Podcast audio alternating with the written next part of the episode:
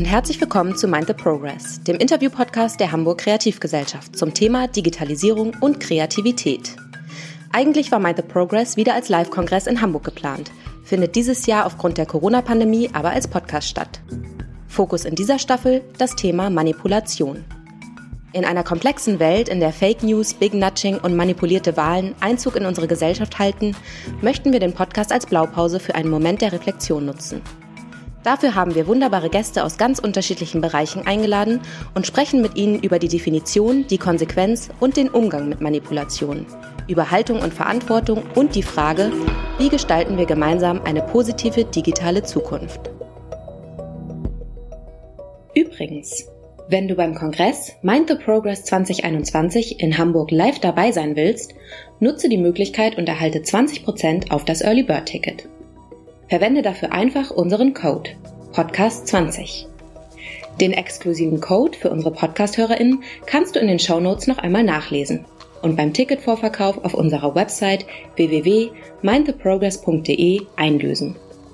Trage dich einfach auf der Kongress-Website unter Kontakt in unsere Mailingliste ein, um den Vorverkaufsstart nicht zu verpassen. Wir freuen uns, dich dort zu sehen. Herzlich willkommen auch von mir zum Mind the Progress Podcast der Hamburg Kreativgesellschaft. Mein Name ist Martin Zierold und ich bin Gastmoderator dieser Folge. Im Hauptberuf leite ich das Institut für Kultur- und Medienmanagement KMM an der Hochschule für Musik und Theater Hamburg und forsche und lehre dort zu der Frage, welche Rolle Kunst und Kultur in den großen Veränderungsprozessen der Gegenwart spielen. Am Institut KMM bin ich auch Gastgeber der Wie geht's Kultur Podcast Folgen, in denen wir inzwischen bereits mit über 50 Gästen über diese Fragen diskutiert haben. Die Mind the Progress Konferenzen habe ich in den vergangenen Jahren mit großer Neugierde verfolgt und dabei teilweise auch als Mitglied des Thinktanks, Diskutant und Moderator mitgewirkt und ich freue mich sehr, nun auch bei dem Mind the Progress Podcast dabei zu sein. Die Freude hat dabei nicht zuletzt mit dem heutigen Gast zu tun.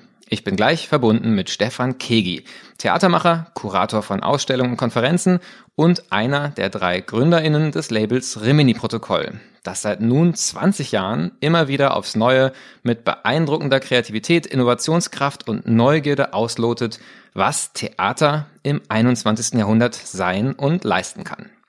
Stefan Kegi ist in der Schweiz aufgewachsen, hat in Basel Philosophie, in Zürich Kunst und in Gießen angewandte Theaterwissenschaften studiert er inszeniert in verschiedenen Konstellationen dokumentarische Theaterstücke, Stadtrauminszenierungen und Hörspiele, die meistens unter dem Label Rimini-Protokoll veröffentlicht werden. Die Arbeiten von Stefan Kegi sind zu vielfältig und zahlreich, um hier auch nur andeutungsweise aufgeführt zu werden. Wer noch nie eine Produktion von ihm gesehen hat, dem sei dies wärmstens empfohlen. Wer schon eine gesehen hat, der wird wahrscheinlich seither nicht aufgehört haben, mehr zu sehen. So unterhaltsam, inspirierend und faszinierend sind die Arbeiten. Rimini-Protokoll und Stefanie Kegi dürften so auch zu den meist prämierten Theatermacherinnen in Deutschland gehören. 2007 wurde Rimini-Protokoll mit dem Theaterpreis Faust, 2008 mit dem Europäischen Preis New Realities in Theatre ausgezeichnet, 2011 erhielten sie den Silbernen Löwen der Theaterbiennale, 2013 den Excellence Award des japanischen Media Arts Festivals, vier Produktionen wurden zum Berliner Theatertreffen eingeladen und das ist nur eine Auswahl der zahlreichen Preise und Auszeichnungen. Die Arbeiten von Stefan Kegi umspannen ein vielfältiges Netzwerk an aktuellen Themen und haben ihre Gemeinsamkeit nicht so sehr in den Thematiken, sondern eher in dem besonderen Augenmerk auf immersiven und auch partizipativen Formen, im Spiel mit dokumentarischen Formaten und der Reflexion des Statuses von Expertinnentum. Es gäbe noch viel mehr zu sagen, doch eindrücklicher ist sicher das Gespräch mit Stefan Kegi selbst. Stefan, schön, dass du da bist. Hallo. Bin auch gerne da. Ja, die Podcast-Serie befasst sich in dieser Staffel mit dem Thema Manipulation. Und ich schlage vor, wir steigen mal ganz direkt ein. Wann wurdest du zuletzt manipuliert? Also mir fällt jetzt gerade spontan eine Situation ein in einer Aufführung von Laetitia Dosch. Das ist eine französische Schauspielerin, die äh, gemeinsam mit einem Pferd äh, auf der Bühne steht. Hate heißt die Arbeit und da äh, wurde ich eigentlich permanent manipuliert, weil ich, äh, da gab es Momente, wo ich das Gefühl habe, dieses Pferd ist ein Mensch, mehr oder weniger. Ich würde es mal ganz einfach sagen. Ich habe nämlich das getan, was man im Theater oft tut. Man identifiziert sich, was natürlich falsch ist. Ne? Jeder von uns weiß, Anthropozän und so, der Mensch äh, kann nur begrenzt irgendwie in den anderen hineinschauen, Konstruktivismus noch dazu. Ähm, trotzdem äh, war das so eine Zweierbeziehung zwischen zwei Wesen, die ich letztendlich nicht anders lesen konnte. Ne? Und da sind wir jetzt eigentlich schon mittendrin, dass das Theater natürlich einen eben hineinzieht und man kann das äh, gut und gerne mit Manipulation bezeichnen. Vielleicht bleiben wir nochmal bei der Erfahrung, wo du selbst ja gar nicht der Macher, sondern eben in der Rolle ist, in der wahrscheinlich die meisten Hörerinnen und Hörer auch viel öfter sind, nämlich Zuschauer oder sagen äh, Beteiligte äh, aus, aus dem Publikumsraum heraus. Wie war das denn für dich? War das eine beglückende Erfahrung oder auch eine, eine problematische Erfahrung? Manipulation klingt ja immer erstmal ähm, auch irgendwie äh, negativ. Eine sehr beglückende, ähm, weil die äh, das Nachdenken über die Wesen äh, Mensch und Tier, die da, also das da aufgetaucht ist, war vielleicht nicht äh, politisch korrekt, war sicher nicht wissenschaftlich und trotzdem äh, höchst gewinnbringend, weil es bei mir über Empathie bestimmte äh, Muster freigelegt hat und ähm, mein Verhältnis zur Natur, würde ich mal sagen, verändert hat, ähm, mein Denken darüber, wie ich mich verhalten könnte gegenüber anderen, äh, äh, anders äh, gestaltet hat und ja, weiß nicht, ist ein großes Wort, aber es ist so eine, das, das gibt natürlich immer so etwas Utopisches, ne? wenn man erstmal etwas zuschaut, was so äh, weder nützlich noch ganz realistisch noch äh, genau die Wirklichkeit ist. Ähm, und trotzdem äh, legt es sozusagen ein, eine Achse in eine Richtung, wo es uns unsere Wirklichkeit dann vielleicht hinbewegen kann. Da wäre nicht die Frage, ob es die Manipulation vielleicht sogar braucht, um Utopien zu entwickeln. Vielleicht können wir da zum Ende nochmal zurückkommen, weil ich zunächst mal gerne ähm, dich in deiner Arbeit in euren Produktionen befragen möchte. Das Thema Manipulation ist ja uns gestellt ähm, aus dem Podcast heraus. Ähm, Begriffe, die im Zuge eurer Arbeit in Rezensionen zum Beispiel häufig vorkommen, ist aber Partizipation, ist Immersion. Das heißt, eure Produktionen leben ja davon, dass man sich nicht nur hinsetzt und guckt, sondern in irgendeiner Form auch sich anders involvieren lässt, anders einlässt. Und da könnte man ja schon fragen, manipuliert ihr? Ist das auch als Begriff ein Thema, damit die Menschen, wenn sie bei euch sind, auch wirklich mitmachen? Ist das für euch ein Begriff, der eine Rolle spielt? Ja, da muss ich jetzt vielleicht ein bisschen aus holen, weil ähm, es gibt oft so ein ähm, eigentlich eine Grenze zwischen zwei äh, verschiedenen Sorten von Zuschauerinnen, die sich in unsere Arbeiten hineinbewegen oder die sich damit befassen. Und das ist oft, die beiden sind oft äh, durch äh, eine Generationengrenze äh, äh, gekennzeichnet. Es gibt nämlich die, die mit Theater sozialisiert wurden, bevor ich geboren wurde oder, oder eigentlich als ich gerade so am Aufwachsen war in den 60er und 70er Jahren. Und dort gab es äh, Theaterformen, die man heute ähm, äh, mit, mit negativer Konnotation als Mitmachtheater bezeichnet. Ähm, und diese Generation ist davon traumatisiert. Da gab es das Living Theater, ne, da wurde man zum Beispiel auf die Bühne gezerrt und gesagt, du bist ein Spießer, du unterstützt den Imperialismus.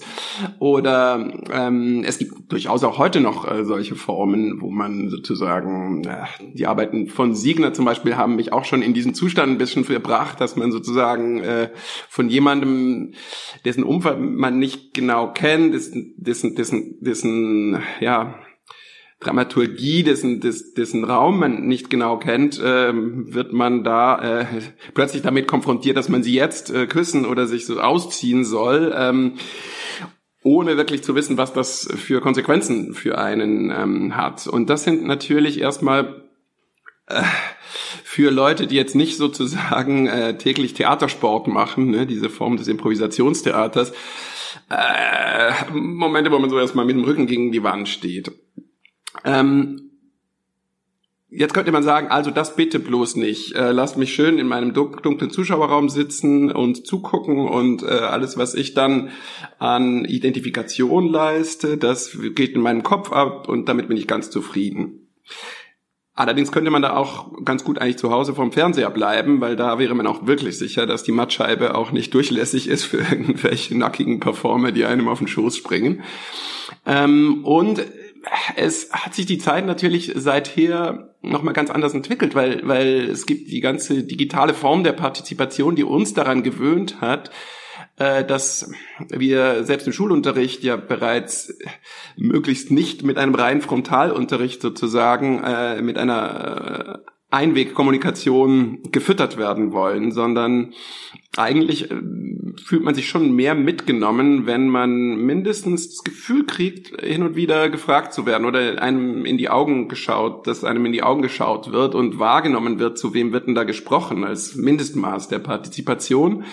Aber, und da kommt man jetzt auf die andere Seite der Generationengrenze, das, äh, in einem jüngeren Publikum ist es geradezu so, dass man eigentlich eine große Lust hat, das Erlebnis, was dann Theater ja letztendlich ist, die geteilte Zeit, den geteilten Raum mitzugestalten und selber zu entscheiden vielleicht, wo begebe ich mich hin in diesem Raum, weil viele Leute, die dieses Mitmachtheater gerne beschimpfen, vergessen ein bisschen, dass das, was sie dann verteidigen, nämlich im dunklen Raum des, äh, was weiß ich, Hamburger Schauspielhauses zu sitzen und nach vorne zu gucken, wie da vorne ein schönes Bühnenbild steht, vergessen, dass man da natürlich auch sehr stark manipuliert wird, weil wer da äh, nur schon laut hustet oder ähm, Kaugummi äh, kaut oder mal kurz, weil ihm spontan was einfällt, was zu seinem Nachbarn sagt, äh, ähm, das ist natürlich nicht gefragt, ähm, geschweige denn, dass man mal eben wie das bei jedem Computer-Game ja üblich wäre, äh, den da vorne fragt, ja was, du sagst Hamlet, aber ich sehe doch, du bist ein Schauspieler, was ist denn das? Ähm, also das ist natürlich ein sehr, sehr großes Zwangskorsett, was man in so einem klassischen Wobei, das sage ich jetzt äh, bewusst in Anführungszeichen, ob das klassisch ist, weil die alten Griechen haben auch ganz andere Formen von Theater gekannt. Aber sagen wir mal, das, was das Barocktheater bei uns als klassisches äh, Theater etabliert hat, in so einem Setting, ähm, äh, ja, also was dort die Regel ist. Und was wir jetzt oft machen, ähm, das würde ich lieber als mit Manipulation mit äh, Verführung bezeichnen. Und ähm, das hat sehr viel mit Kommunikationsdesign äh, zu tun. Das ist jetzt äh, vielleicht ein bisschen slicky als Begriff, aber letztendlich ist es schon eine Frage eben, wie beginne ich eine Geschichte so zu erzählen und eine Geschichte, die eben nicht nur Wort ist, sondern die auch Raum ist, die auch Sinnlichkeit ist, dass ich mich Schritt für Schritt darauf einlasse. Und wenn du jetzt sagst, das ist aber manipulierend, weil äh, ich sozusagen hier ein Zuckerchen ausgestreckt kriege oder äh, vielleicht machen wir es mal ganz konkret. Wollte ich gerade sagen, vielleicht nehmen wir uns mal eine Produktion, an der du ein bisschen beschreibst, und mit welchen Techniken nennen wir es doch erstmal Verführung und äh, gucken dann nachher nochmal drauf, wo, wo da die Grenzen verlaufen. Aber welche Techniken der Verführung ihr an einem Beispiel, das vielleicht auch dir gerade am Herzen liegt, ähm, ihr so verwendet, um dem Publikum mit Zucker, mit Lust, ähm, sagen, die Einladung zu geben, sich anders einzulassen, stärker einzulassen, eben vielleicht auch wirklich partizipativer einzulassen, als das jetzt im, im dunklen Zuschauerraum der Fall wäre. Dann nehmen wir doch vielleicht mal äh, Remote X, weil da sind wir auch gerade fernab vom dunklen Zuschauerraum. Da sind wir im äh, Stadtraum. Äh, wir, wir, die Zuschauer, sind 50 Menschen maximal die äh, an einem Ort sich versammeln. Oft ist es auf dem Friedhof am Anfang. Und jetzt, ähm, also vielleicht inhaltlich, es geht in der Produktion um künstliche Intelligenz, um Computerstimmen, wie sie, wie man sie von GPS-Navis kennt und so, die einen anleiten. Und eine solche Computerstimme beginnt jetzt auf dem Kopfhörer, den ich bekommen habe, oder den alle 50 bekommen haben, ähm, zu sprechen. Und vielleicht können wir da jetzt einfach mal ein bisschen reinhören. Ihr lasst euch langsam treiben. Wie ein langsamer Fluss. Ihr geht dicht nebeneinander. Wie nah wollt ihr einander kommen?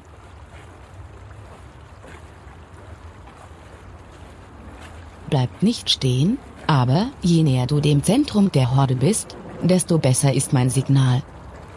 Aber umso näher musst du neben deinem Nachbarn gehen.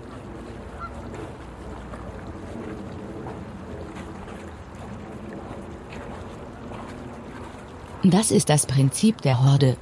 Die am Rand werden gefressen. Die in der Mitte finden kein Futter.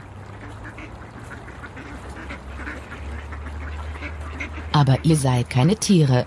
Ihr folgt nicht einfach euren Trieben und Instinkten. Denken unterscheidet euch von Tieren. und von Maschinen. Zumindest denkt ihr das.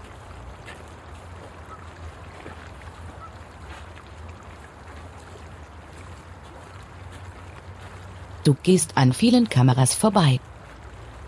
Die Kameras erfassen deine Bewegungen, vergleichen dich mit deinen Vorgängern, studieren dein Verhalten. Sie beobachten, wie langsam du gehst. Jetzt lass uns die Kamera überraschen, indem du beschleunigst. Los geht's! Jetzt hat die Stimme gesprochen, die Musik hat begonnen zu äh, spielen und ähm, erstmal ist man in diesem Stück einfach, man wird dann nach und nach gelockt, aufzustehen, man setzt sich in Bewegung als Gruppe, man nimmt sich als Gruppe wahr, ähm, man wird irgendwann, wird der Beat ein bisschen schneller, man beginnt ein bisschen schneller zu laufen, aber es, man tut nicht mehr als, äh, sagen wir mal, eine bei einer Reiseführung tun würde, nur dass das Ganze sich viel immersiver anfühlt, weil die Musik eben sehr, sehr genau und auch im Übrigen binaural aufgenommen ist und ähm, man so sehr, sehr stark sozusagen eintaucht in dieses Erlebnis mitten in der Stadt, die man ja eigentlich gut kennt. Und ähm, erst so nach einer halben Stunde dreiviertel Stunde vielleicht kommen dann plötzlich mal so Anweisungen wie Stopp. Alle anderen halten an.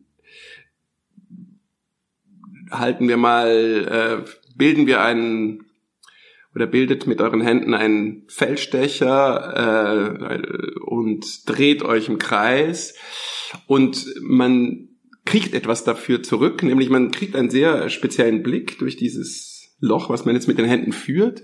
Oder man geht rückwärts und äh, langsam beginnt. Und man merkt im Prinzip jede Einladung zu etwas, wo man von selber jetzt gedacht hat, das mache ich jetzt aber nicht einfach so im Stadtraum, führt zu einem, ja, zu einer Erfahrung, zu einem, zu einer auch, ähm, zu einem Nachdenken darüber, was ist das Ich äh, gegenüber der Menge, was ist die Stadt, die vorgesehene Architektur der Stadt gegenüber dieser subversiven Art und Weise, sich darin zu bewegen, bis dahin, dass man halt irgendwann später rennen wird, weil man Lust kriegt, das auch auszuprobieren, wenn die Stimme sagt, renn los und es gibt tatsächlich ein kleines Rennen.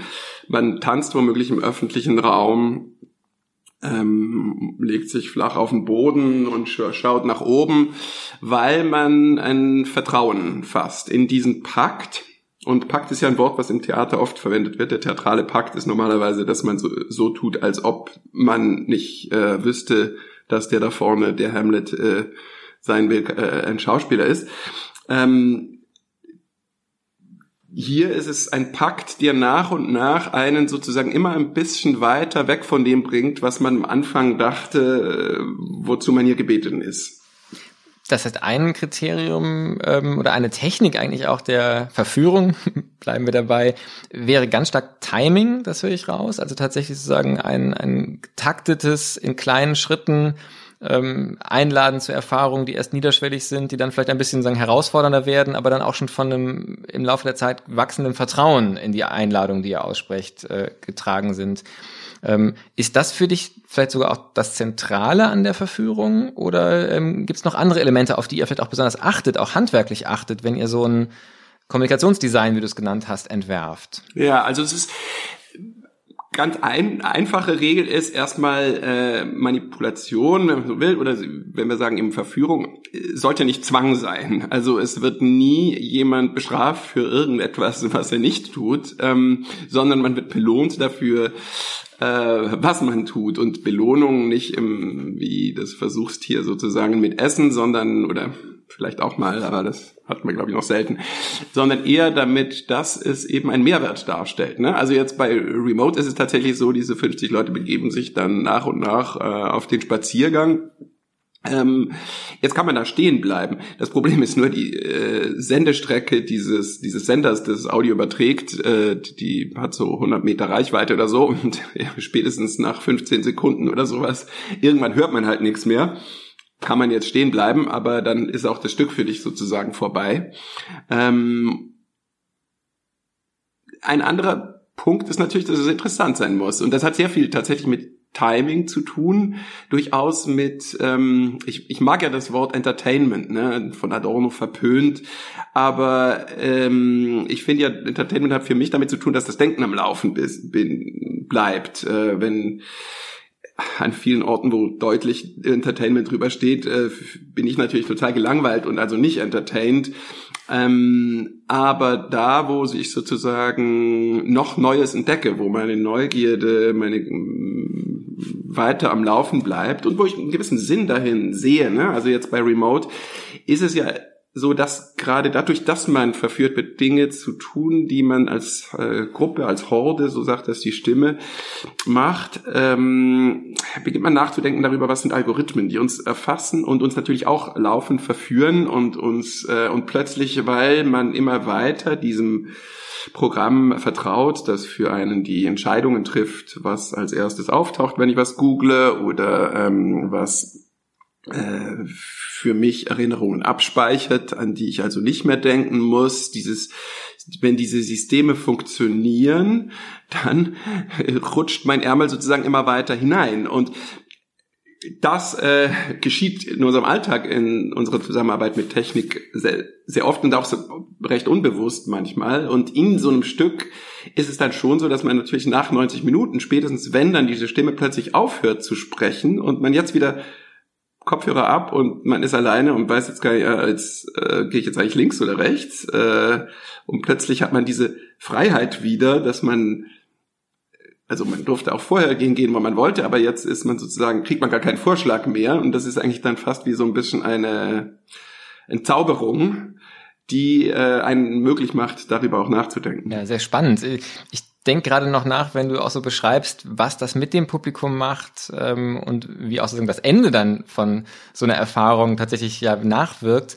Ähm, der Begriff der Manipulation klingt für mich immer sehr instrumentell. Also da, da, da tut man jemand anderem etwas an, um ein eigenes Ziel zu verfolgen und der andere ist eigentlich reines Instrument. Im Begriff der Verführung klingt für mich viel stärker eine Beziehung mit und ja auch was Lustvolles und auch eine, auch sagen ein, ein sich auch einlassen wechselseitig letztlich auf die andere Seite.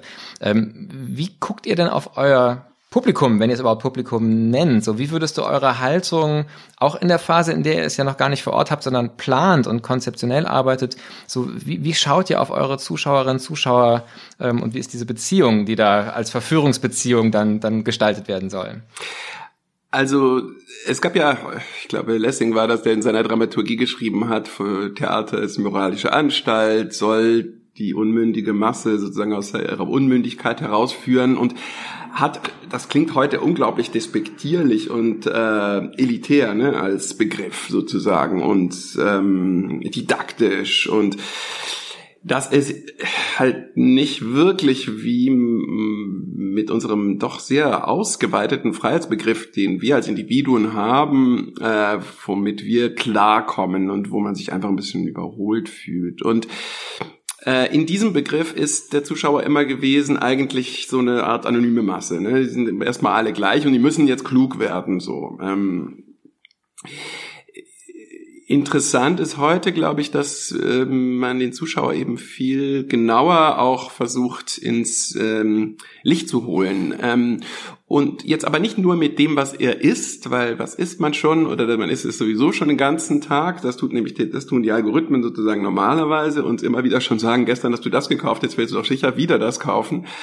Ähm, Nee, im Theater ist natürlich das Interessante, dass man auch mal jemand ganz anderes ist. Also wenn man zum Beispiel mal so eine Arbeit nehmen wie die Weltklimakonferenz, da haben wir vor einigen Jahren im Hamburger Schauspielhaus mit äh, bis zu, glaube ich, was waren es mal, 400 Zuschauern ähm, zusammen eigentlich so eine UNO-Klimakonferenz äh, nachgestellt oder vorweg simuliert oder parallel simuliert, äh, in dem jeder Zuschauer einfach und jede Zuschauerin in eine Rolle einer Länderdelegation hineinsprang. Zu dritt und viert sind die in die Rollen von insgesamt, ich glaube ungefähr 190 Delegationen sind da normalerweise bei der UNO zusammen und versuchen dieses komplexe Thema sozusagen zerfassen und man hat sich ein bisschen da gewöhnt, die Politiker dort zu beschimpfen, weil sie es nicht schnell genug machen. Aber die Komplexität ist natürlich ein unglaublich interessantes Feld äh, für Demokratie und wird an so einem Ort eben sichtbar.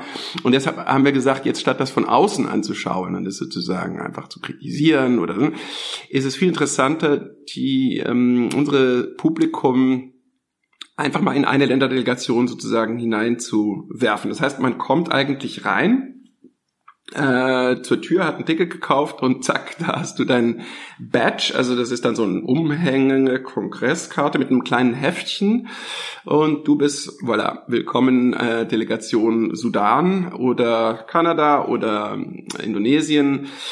Und ähm, jetzt weiß natürlich äh, der äh, oder die Zuschauerin, die jetzt da in diese Delegation geraten ist, erstmal relativ wenig über den Sudan vielleicht. Deshalb haben wir zusammen mit dem Max-Planck-Institut damals sehr viele Informationen so zusammengetragen über CO2-Verbrauch dieses Landes, die mh, hauptsächlichen Industriezweige, äh, Mehrheitsverhältnisse, politische Lage, äh, politische Allianzen auch, also Interdependenzen mit anderen Ländern wie der EU, äh, mit, mit größeren Organisationen wie der EU oder der Afrikanischen Union.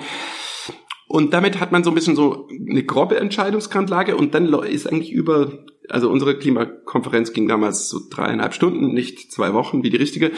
Äh, deshalb haben wir den Leuten eigentlich die Möglichkeit gegeben, sehr viel zu erfahren über, das waren dann so in der ersten Runde Experten ähm, aus, aus den Herkunftsregionen grob, die sozusagen die erstmal gebrieft haben, was heißt das ist ein afrikanisches Land, wie wird da entschieden ähm, oder eben Nordeuropa, wie alliiert, was sind, was spielt da für eine Rolle? Dann äh, ist man gruppiert worden mit Leuten, die auch vom, Kli vom Gletscher schmelzen, zum Beispiel, wenn man jetzt Kanada oder Russland oder die Schweiz oder Österreich war, betroffen ist, ähm, oder von Hitze, wenn man eher im Südgürtel und später hatte man noch wie so eine Art politische Beratung und hat sich dazu immer durchs ganze Haus, äh, Hamburger Schauspielhaus durchbewegt.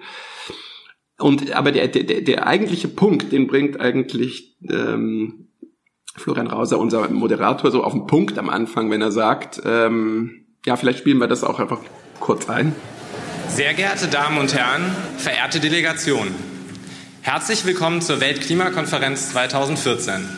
Sie sind nicht hier als normaler Hamburger Zuschauer in einem Theaterstück, sondern Sie sind heute Teil von 196 Delegationen in dieser Weltklimakonferenz. Wenn man sich fragt, warum wir heute hier in Hamburg sitzen und eine Weltklimakonferenz in Hamburg besuchen, dann müssen wir 22 Jahre zurückgehen. Denn schon vor 22 Jahren in Rio war die erste Weltklimakonferenz und damals haben sich alle ihre Vorgänger, alle Länder der Welt haben sich darauf geeinigt, dass Klima ein Problem darstellt und dass man sich in jährlichen Konferenzen treffen will und die Art der Lösung ausdefinieren möchte. Das sind diese COPs. Die erste COP war 95 in Berlin bei den Kollegen aus Deutschland. Wo sind die heute Abend? Da hinten, vielen Dank. Deutschland war eh grundsätzlich sehr aktiv in den in der Klimaverhandlungen hat eben damals auch die erste COP nicht weit von hier in Berlin ausgerichtet. Das heißt, da wird auch nochmal deutlich, dass ihr sich ganz anders auf äh, diese Rolle von Publikum schaut und ganz andere Formen von Publikum entstehen. Das führt mich zu einer Frage auch nochmal zu eurer Arbeitsweise. Ähm, auch im Kollektiv Rimini-Protokoll im Vergleich zu der Art, wie sonst Theater entsteht. Und auch nochmal der Frage vielleicht nach Manipulation und auch Machtstrukturen im Produktionsprozess. Wenn ich mir so ein klassisches Stadttheater im Intendanzsystem mit Ensemble angucke, dann ist Manipulation ja nicht nur ein Thema äh, im eigentlichen Bühnenraum, wenn die Zuschauer da sind, sondern möglicherweise auch ein Thema, das die inneren Strukturen des Hauses betrifft. Ähm, würdest du sagen, dass eure Art auch sozusagen äh, so als als Gruppe ähm, da auch ganz bewusst eine andere einen anderen Weg geht und hat das was zu tun mit Manipulation, mehr oder weniger Manipulation zu wollen oder nicht zu wollen? Ja, also als wir tatsächlich, als wir angefangen haben, äh, ist jetzt fast 20 Jahre her, als äh, Rimini-Protokoll sozusagen begann zusammenzuarbeiten, äh, da haben wir so, da mussten wir einen kleinen Text äh, verfassen über darüber, was wir vorhaben und haben uns dann entschieden, zu einem Wirtschaftsberater zu gehen, äh, was für uns natürlich ein total entlegener Gang zum sozusagen praktisch durchökonomisierten Erzfeind äh, war. Und wir fanden es aber irgendwie lustig, so einen Wirtschaftsberater einmal zu erklären, was wir tun und zu fragen, was würde er uns denn raten. Und ähm, etwas war wirklich überraschend ist, dass er gesagt hat, ja, gute Idee, dass ihr als Kollektiv sozusagen auftretet. Man muss dazu sagen, das war eben Anfang Nullerjahre im Theater überhaupt nicht äh, gang und gäbe. Er hat aber gesagt, äh, ja, also in der Wirtschaft sind es dann doch oft CEOs Einzelne, die leiten, aber das ist nicht, also dort, wo es nicht so ist, funktioniert es besser. Aber die Alpha-Tierchen setzen sich dann eben doch oft halt einfach durch.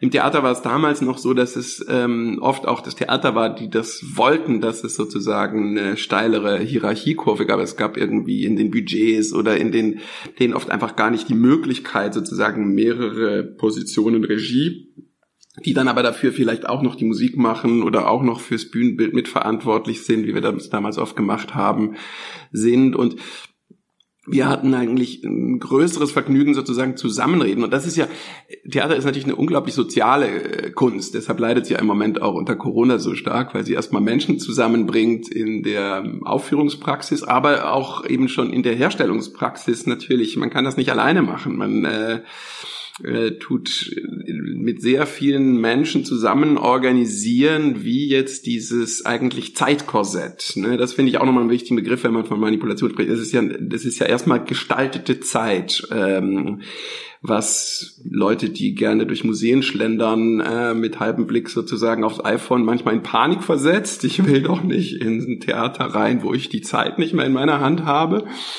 Ähm, aber es ist halt dadurch natürlich auch fokussiertere Aufmerksamkeit ähm, und ähm, ja, ich würde sagen, verdichtetere Erfahrung. Ähm, aber diesen Zeitgestaltungsprozess, das macht man eben mit sehr, sehr vielen Menschen oft zusammen. Und das äh, ist sehr schade gewesen, mindestens damals. Heute ist es immer noch tendenziell so, dass das dann irgendwie wie so versucht wurde, weil es vielleicht einfacher ist, einen Ansprechungsprechpartner zu haben, äh, so eine steile Hierarchie da hinein zu projizieren oder davon zu verlangen. Also ich höre eine leise, aber, aber sehr vorsichtige Kritik an, den, an diesen ähm, steilen Hierarchien heraus. Ähm, würdest du so weit gehen zu sagen, dass, dass Manipulation auch Teil des Produktionsprozesses ist bei euch oder an, äh, an klassischen, in klassischen Betrieben? Oder wäre das zu weit gegangen? Ja, also jetzt sprechen wir sozusagen von einer ganz anderen Form von Manipulation als der Verführung zum Zuschauer. Also die, die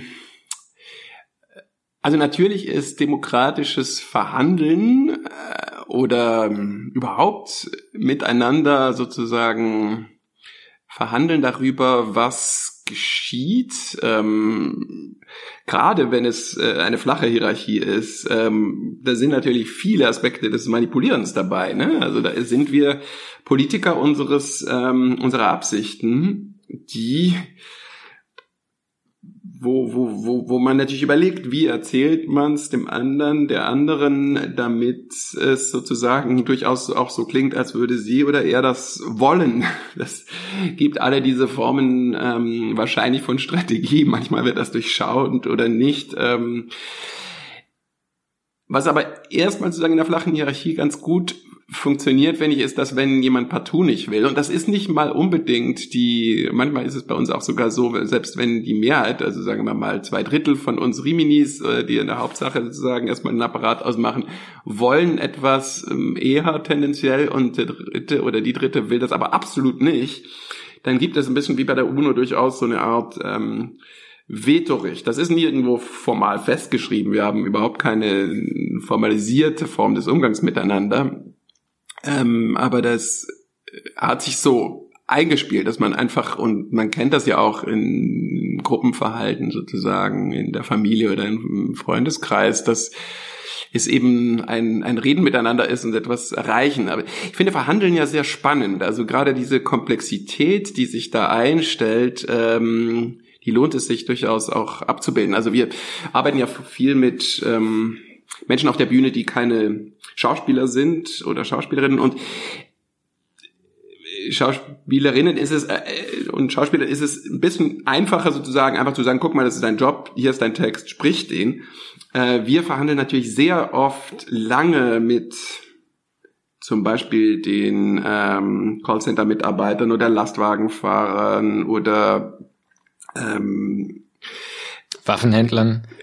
Waffenhandlern gar, die bei uns auf der Bühne stehen darüber, wie dass sie das sagen, weil bei ihnen handelt es ja von ihnen selbst. Das heißt, hier entsteht eigentlich eine Art gemeinsam geschriebene Biografie oder eine Version ihrer Biografie, die editieren wir gemeinsam. Und ich kann die nicht äh, ich kann die nicht zwingen, dass etwas über ihre, das wird einfach nicht über ihre Lippen kommen, wenn ich ihnen einen Text schreibe. Aber ich komme mit Vorschlägen und sage, guck mal, du hast mir gestern das und das erzählt, ich habe es jetzt mal so sortiert und ich könnte mir vorstellen, dass du das sagst. Und das hast du zwar noch nicht gesagt, aber ich könnte mir vorstellen, dass das interessant wäre, wenn du das so sagen würdest. Und dann sagt ah, nee, nee, nee, nee, nee, also das, da verliere ich meinen Job, wenn ich das so sage. Oder ähm, nee, also dann kann ich mit meinem Namen hier gar nicht auftreten. Haben wir dann auch schon gemacht, dass manchmal dann Leute ohne ihren Namen aufgetreten sind.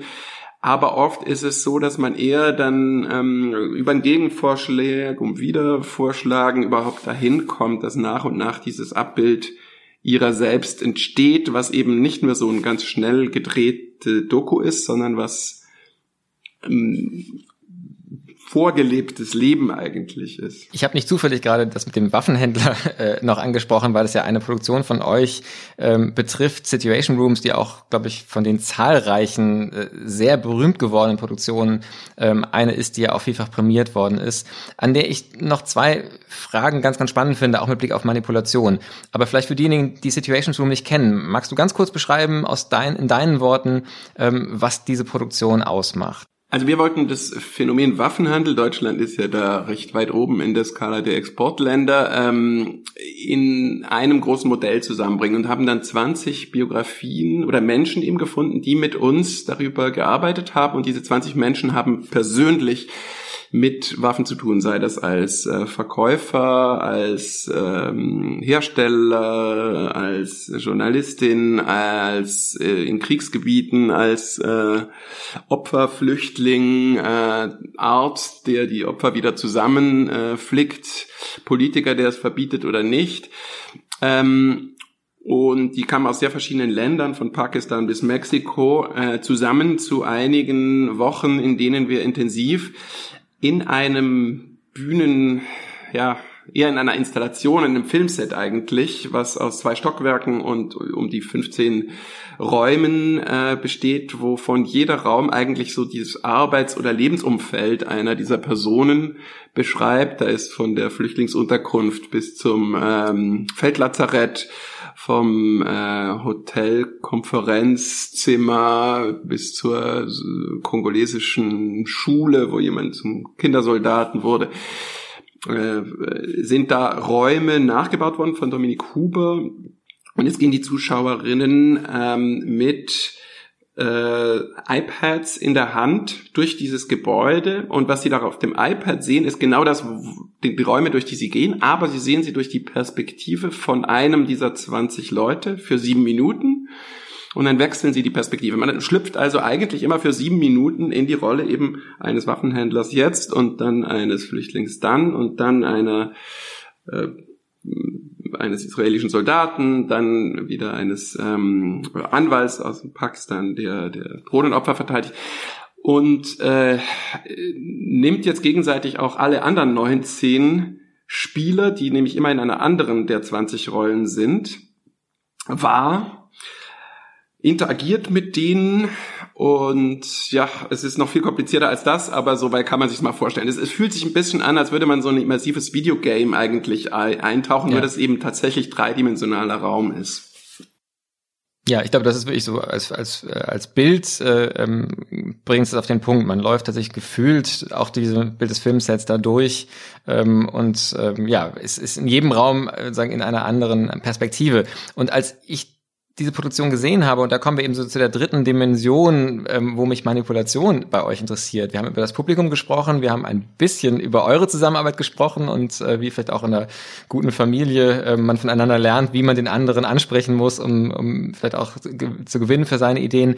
Jetzt habt ihr aber bei diesen Produktionen, und das ist ja nur ein Beispiel, hast du auch gesagt, wo ihr eben mit ExpertInnen arbeitet, nicht mit SchauspielerInnen, ähm, da habe ich mich gefragt, wie macht man das, dass man 20 so unterschiedliche Perspektiven auf ein Feld wie Waffenhandel und Waffen gewinnt, die ja tatsächlich von, ich sag einmal, Opfer bis Täterrolle ähm, reichen ähm, und da überhaupt erstmal die Zustimmung bekommt, den Zugang bekommt, aber dann ja auch einen Umgang findet, der den Menschen auch gerecht wird, weil das fand ich beeindruckend, dass ihr nicht einfach eine leichte moralische Position vertretet und da ähm, ähm, bloßstellt. So wie wie geht ihr damit um, manipulativ oder nicht, die Menschen zu gewinnen und so welche Verantwortung äh, übernehmt ihr dann auch, wenn ihr eben mit diesen Nicht-SchauspielerInnen und und und in Anführungszeichen Expertinnen des Alltags sprecht? Ja, ja, also der, der Casting-Prozess oder der, der Prozess des Findens der Expertinnen und Experten ist, das ist schon immer ein sehr, sehr aufwendiger, langer Nachforschungsprozess bei solchen Projekten, weil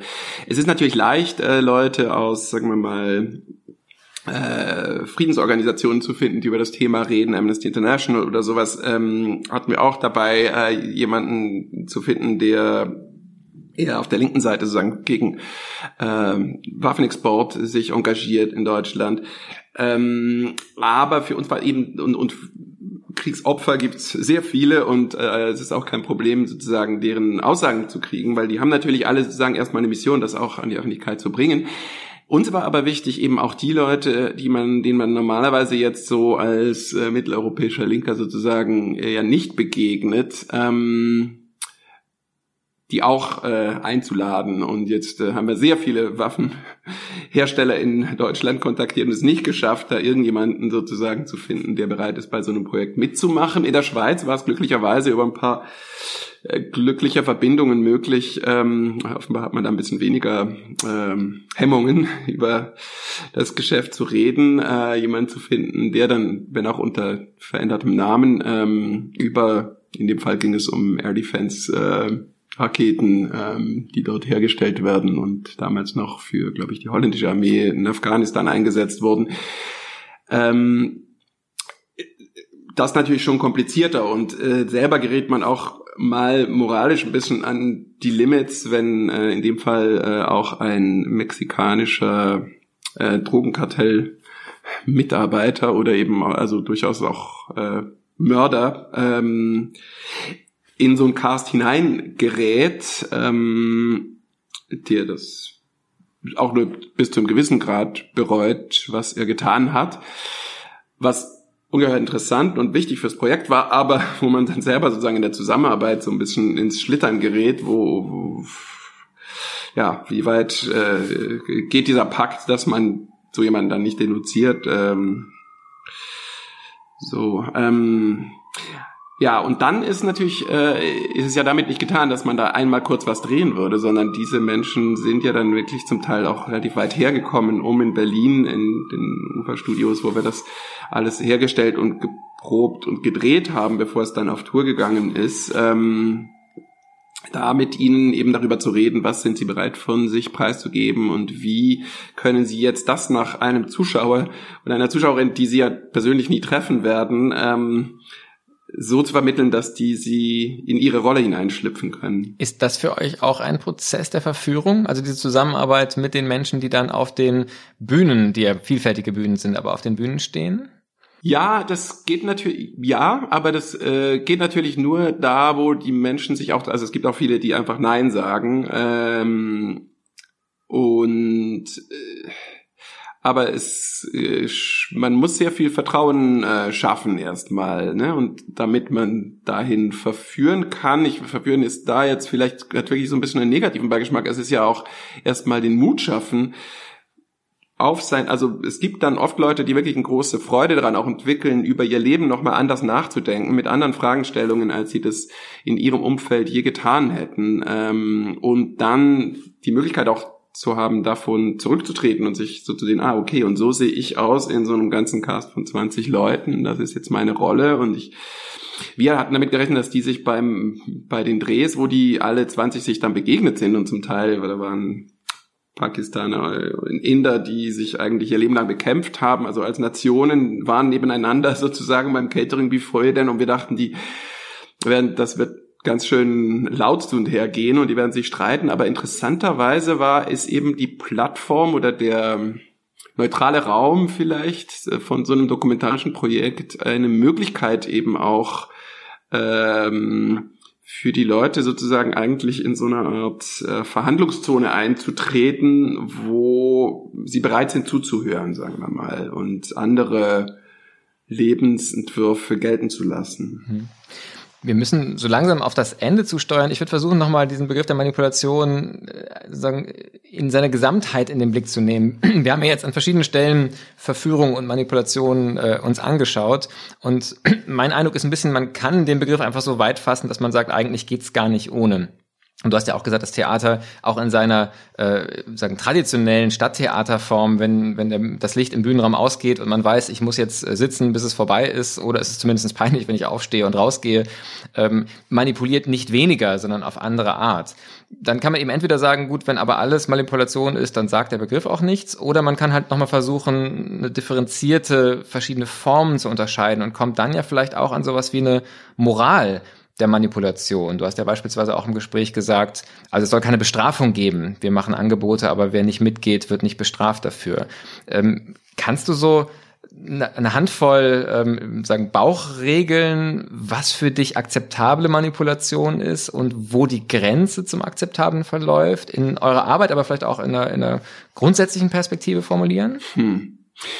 Ehrlich gesagt, ich glaube nein. Ich glaube, das kann ich nicht generalisieren, weil das ist wirklich es ist ja letztendlich wie in einer Liebesbeziehung. Ne? Man handelt Dinge aus und Dinge, die mit jemandem absolut unmöglich wären, sind mit jemand anderem möglich und in einer bestimmten Situation zu einem bestimmten Zweck, um etwas Bestimmtes zu vermitteln, bin ich bereit, Dinge zu tun, die ich von jemand anderem überhaupt nicht äh, bereit wäre anzunehmen, weil der Hintergrund dazu nicht stimmt. Äh, das ist ja, also wenn, wenn ich das alles sozusagen formalisieren könnte, dann, ähm, dann hätte ich ja meinen Algorithmus schon geschafft, der mich abschaffen würde. Was ich im Prinzip gern tun würde, dann könnte ich mich irgendwie entspannt äh, an den Rest meines Lebens im Urlaubsmodus äh, vorbereiten, aber äh, will ich natürlich eigentlich nicht, aber kann ich auch nicht. Also wir haben,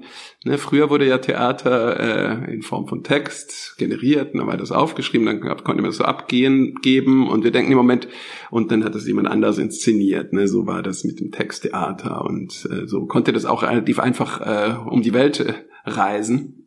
Und wir überlegen im Moment gerade sehr viel daran, wie können unsere Ideen auch abgegeben werden an andere.